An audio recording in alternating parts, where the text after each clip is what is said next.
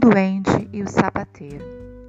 Era uma vez um sapateiro que trabalhava duro e era muito honesto, mas nem assim ele conseguia ganhar dinheiro suficiente para viver.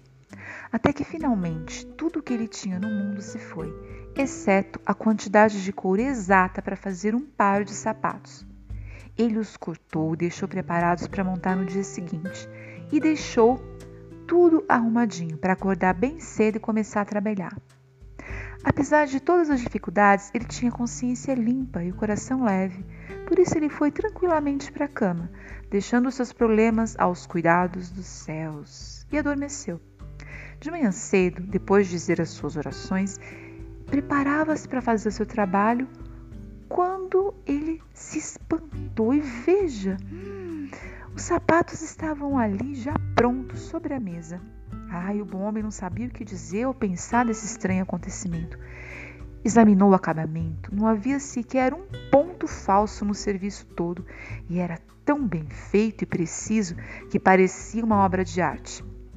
Naquele mesmo dia, apareceu um cliente e os sapatos agradaram-lhe tanto que ele teria pago um preço muito acima do normal por eles. E o pobre sapateiro, com dinheiro, comprou o couro suficiente para fazer mais dois pares. Naquela noite, cortou o couro e não foi para a cama tão tarde, porque ele pretendia acordar bem cedo, ah, cedo para começar a trabalhar.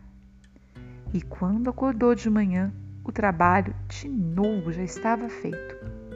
Vieram então compradores que pagaram generosamente por seus produtos, de modo que ele pôde comprar couro suficiente para mais quatro pares.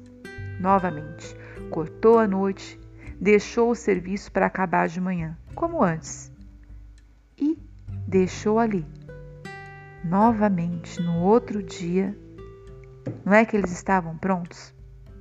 Certa noite, perto do Natal, quando ele e a mulher estavam sentados perto do fogo conversando, ele disse: Ah, eu queria ficar observando essa noite, para ver quem que vem fazer esse trabalho por mim.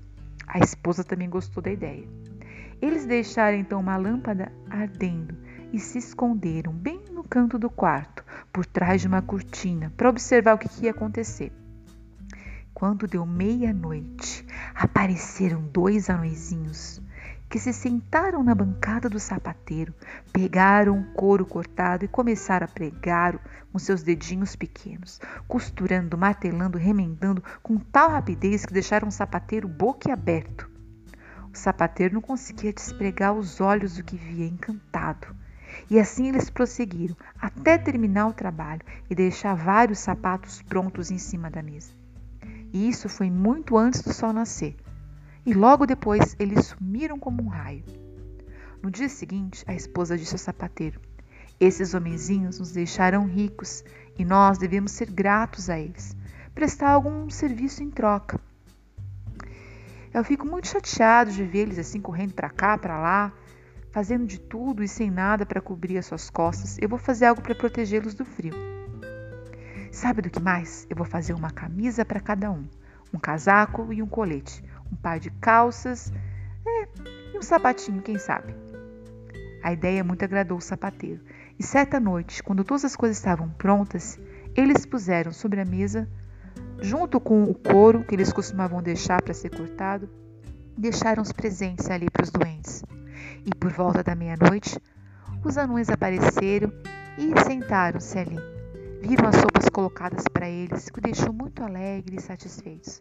Vestiram as roupinhas num piscar de olho, deram uma dançadinha, umas cambalhotas, saltitaram de alegria e finalmente saíram dançando pela porta em direção à gramado. E o sapateiro nunca mais os viu.